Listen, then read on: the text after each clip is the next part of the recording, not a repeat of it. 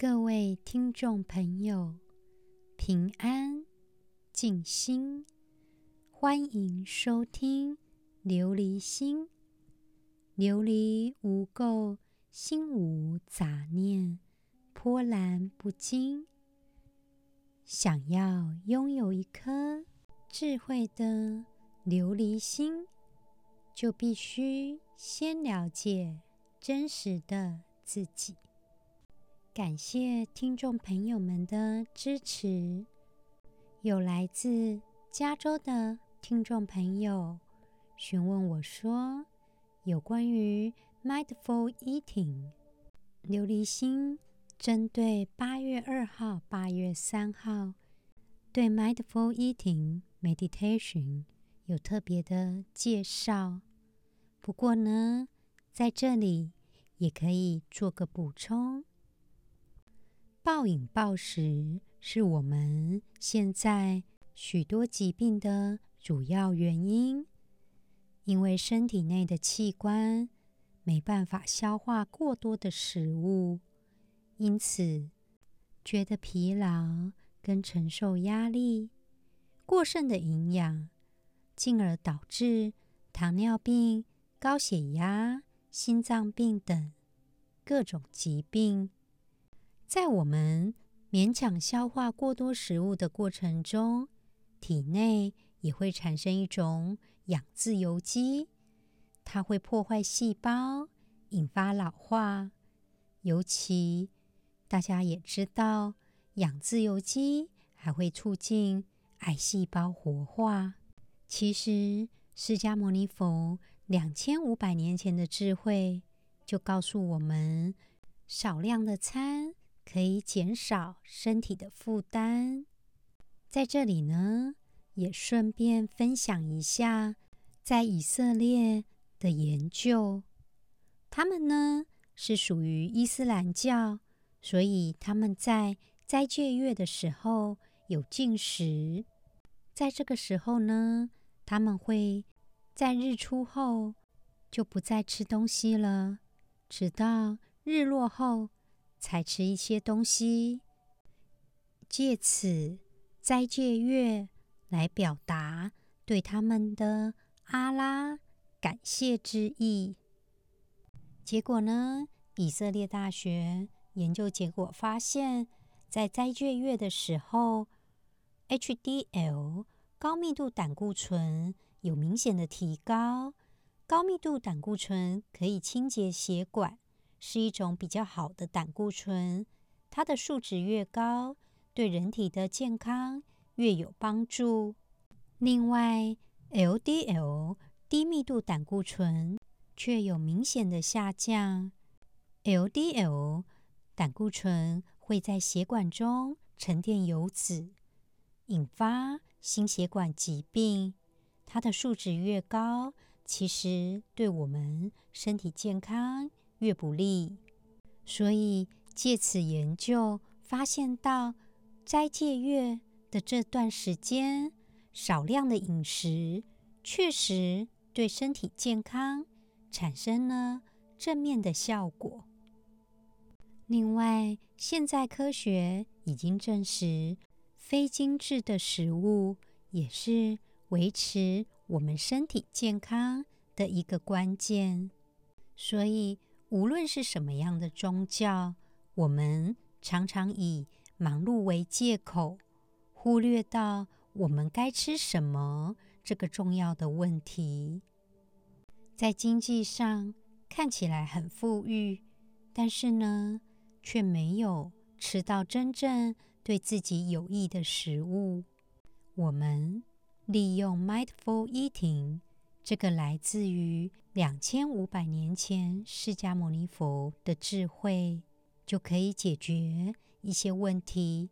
第一个是贪吃，再来是我们购买饮食的消费习惯，从根本的选择上去改变自己的饮食。利用 Mindful Eating，我们不再会把吃东西。当做宣泄压力跟愤怒的方式，吃是一种本能上的欲望。一口饭看起来好像没有什么，但是呢，利用 mindful eating，那一口饭对我们却可以产生很大的力量，足以改变我们的生活。在这里呢，我来分享一下关于哈佛大学对于 mindful eating 的建议。第一，在我们开始吃食物的时候，我们要思考一下当下的感受。我们很着急的饮食吗？觉得压力很大吗？还是会很饿，会很伤心，或是觉得无聊？我们不要把吃东西当做一种压力的排遣，而是在这一刻，我们在饮食的时候，想清楚自己要吃些什么，要怎么吃，充满感恩的心。第二，吃东西的时候，就跟我们在执行 meditation 一样，请坐着，优雅的吃。如果我们同时处理很多事情，一边吃一边看电视，就有可能会吃到多余的食物。所以，尽量的坐下来，好好的享受我们的食物，享受我们拥有的一切，把握美好的用餐时光。第三，记得关闭我们的电视以及手机、平板等等。这个呢，是对于食物的尊重。还记得之前我有提及过，无论是动物还是植物，这些食物都是我们要充满感恩的心去吃它的。假如我们分心呢，通常这样的干扰会让我们大脑不大了解到底吃了多少。或许我们已经吃足够了，反而会多吃。第四，记得我们的分量，不要直接从袋子或盒子里面一直抓东西来吃，因为这样的部分我们看不到分量。尽量的把食物放在盘子上面，让我们了解到，也让大脑了解到我们到底吃了多少，并且放在盘子上面比较能够欣赏我们的食物。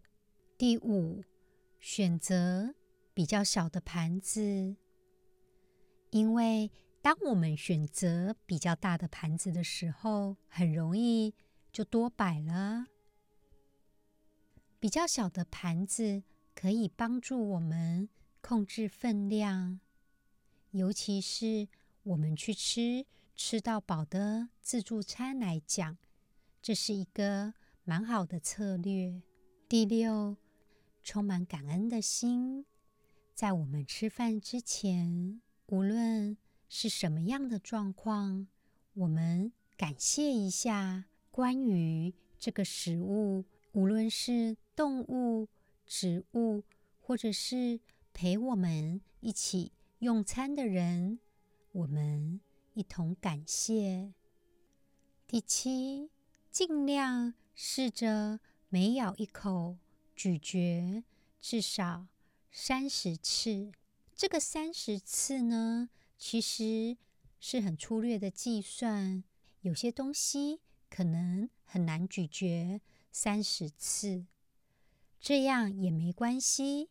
还记得我们第一次做 Mindful Eating 的时候，是用葡萄干，尽量控制我们每一口的量，就跟葡萄干一样，尽量在吞咽之前，我们花点时间享受嘴巴里面的味道跟食物的质地，这样也可以帮忙我们不暴饮暴食，也让我们的肠道有机会跟大脑发送讯息说，我们已经吃够了。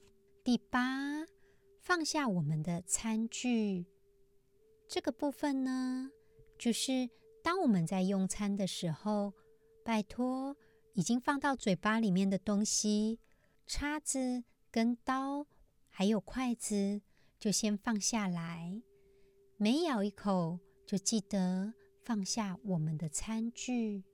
在我们已经吞下东西之前，都不要把餐具捡起来，否则我们很容易一口接一口，反而就过量喽。第九，虽然我们不喜欢浪费食物，如果真的吃不下了，也不要勉强自己把东西吃干净。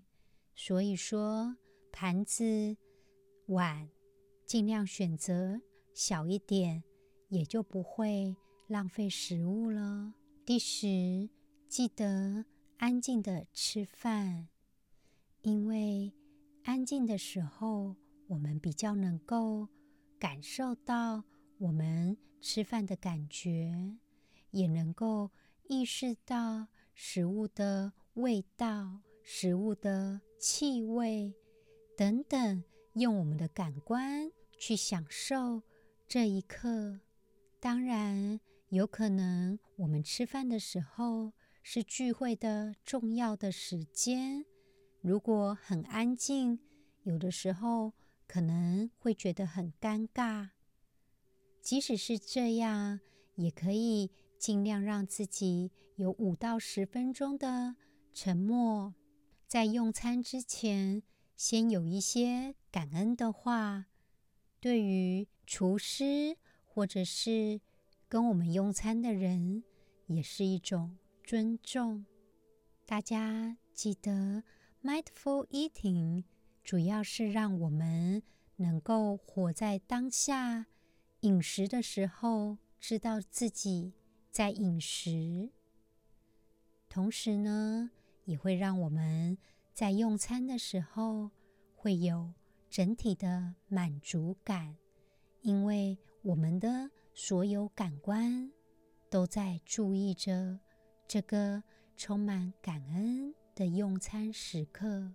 Mindful eating 可以让我们有效的控制体重，并且身体更健康。无论我们可能需要控制血糖，或者呢，想要避免增加多余的体重。它都会对我们有所帮忙。就记得每一次用餐的时候，专注在此时此刻，mindful eating，这样小小的改变将会帮忙我们达到我们想要的目标。尤其最近中元普渡，我们的零食。可能会买的蛮多的，记得放到盘子上，让我们看清楚到底吃了多少。当然，听众朋友，如果有一些特殊的疾病或是饮食上面的限制，一定要记得与专业的医疗人员多做讨论，好让自己更健康。我们进入《金刚经》第十三品的内容。尔时，须菩提白佛言：“世尊，当何名此经？我等云何奉持？”佛告须菩提：“是经名为《金刚般若波罗蜜》，以是名字，汝当奉持。”所以者何？须菩提，佛说般若波罗蜜，即非般若波罗蜜，是名般若波罗蜜。须菩提，于意云何？如来有所说法否？须菩提，白佛言：世尊，如来无所说。须菩提，于意云何？三千大千世界所有微尘，是为多否？须菩提言：甚多，世尊。在这边呢，即非般若波罗蜜的即非。意思是要记得离相，离相，我们才能够了解真正的意涵。我们必须明白般若的道理，般若的智慧就在我们的心中。我们在生活中不着相，继续的追求般若的智慧。这一句“佛说般若波罗蜜，即非般若波罗蜜，是名般若波罗蜜”，这三句呢，就是这一品的纲领，也是可以跟《三昧经》来做呼应。在这里的《三昧经》是指后汉就翻译的经典。也是现在最早的翻译经典，包括龙树菩萨的《大智度论》，也都会引用《三昧经》的内容。《三昧经》曰：“心无心相，不取虚空，不依佛地，不住智慧，是般若波罗蜜妙理。”也就在提醒大家，般若的智慧不可以立说，不要着相，提醒众生不取法相以修持一切法。佛说般若即非般若，是名般若。要了解到诸法平等无差别的道理，在这里呢。须菩提言：“世尊，如来无所说，也就是表达般若的妙法，无法用语言文字来彻底的显露。所以说无所说，般若的智慧与道理不可说，如人饮水，冷暖自知，只可意会，不可言传。”每个人的感受不一样，说也说不清楚，所以无所说。经文提到的所有微尘，意思是我们的眼睛所能认识的物质现象。释迦牟尼佛提及《金刚般若波罗蜜经》，是以金刚来形容这部经，所以。这部经的重点在哪里？就是在般若，就是在般若智慧。在这里的“金刚”是形容词，形容般若智慧的威力。我们要实际的去奉持它，而不是去执着计较“般若波罗蜜”这个名词。般若智慧是让我们。抵达涅槃的方法，释迦牟尼佛也告诉我们，不要执着于一切的外在形式。所谓的无上智慧法门是没有固定的形式，因为一切的智慧、思想、学问等等，处处都可以让我们的本心去理解般若智慧的道理。般若智慧在哪里呢？其实到处都是。下一句，释迦牟尼佛就说啦：“须菩提，于意云何？如来有说法否？”须菩提，薄佛言：“世尊，如来无所说。”在这里的“无所说”，也就是没有一定的地方，没有一定的范围，没有一定的对象，因为如来不一定在什么样的范围、什么样的因缘、什么样的对象，都是不一定的。我们就能够了解到佛法无定法，本来就没有一定的方法。就好比说，同样的疾病，也可以用不一样的药来治好它。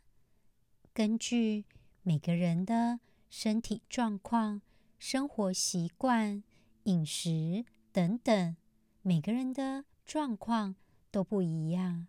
同样的病，当然可以用不同的方式来做治疗。接下来，释迦牟尼佛又说：“须菩提，于意云何？三千大千世界，所有微尘，是为多否？”在这里的微尘，我们了解，随便抓一把土就已经够多了。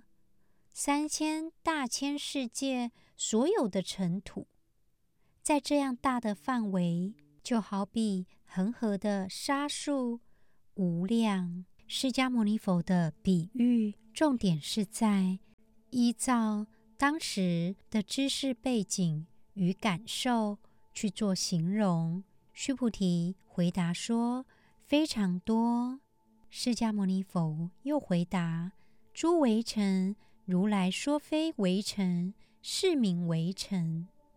又说如来说世界非世界，是名世界。我们想的世界是这个地球，可是，在《金刚经》里谈的世界又不仅限于这个地球。如果用天文学家来想的世界，在银河系当中，除了太阳跟月亮，还有更宽广的世界。每个人对于世界的观感不大一样。接下来，释迦牟尼佛又说了：“须菩提，于意云何？可以三十二相见如来否？不也，世尊，不可以三十二相得见如来。何以故？”如来说三十二相，即是非相，是名三十二相。在这里呢，要阐述的意义就是：若见诸相非相，则见如来。我们应该知道，虚幻的相虽然有生灭变化，但是只要有变化，就是空的，也就没有什么生灭。我们应该能够理解，因无所住而生其心的智慧，放下一切贪欲烦恼，才能够达到不生不灭的境界。如来的应化相，因为众生之相而去度化众生，众生都有不同的知识与经验，如来。要帮助一个人，也是必须要相应于对方，所以不可以三十二相得见如来。如来三十二相即是非相，是名三十二相。补充《楞严经》的意涵，《楞严经》里面有观世音三十二种化身相之说。观音菩萨为了适应各种不同根性及类别的众生，可以化现成三十二种不同的身份，为之说法教化。另外，在《法华经》的普门品当中，观世音菩萨有三十三相，所以说同一尊观音。竟然有两个或多个不同的化身相，也就是因为当佛教从印度传入中国之后，再以《法华经》的普门品演变成观世音菩萨三十三相之说，后来所创造出来的法相，对于观音菩萨的慈悲化现，并没有影响。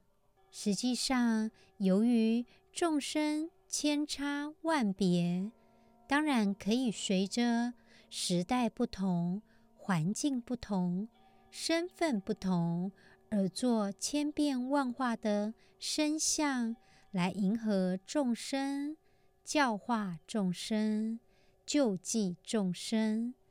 这才是观音度众生的重点，所以经典的文字都是方便说，我们不要去执着，因为要表达的往往是文字以外的智慧。今天的节目就到这里喽，青青翠竹稀世法身，郁郁黄花。无非般若，般若的智慧在哪里呢？到处都是。今天的作业呢，就是好好执行 Mindful Eating。我们下集再见喽！祈愿众生平安健康，感恩。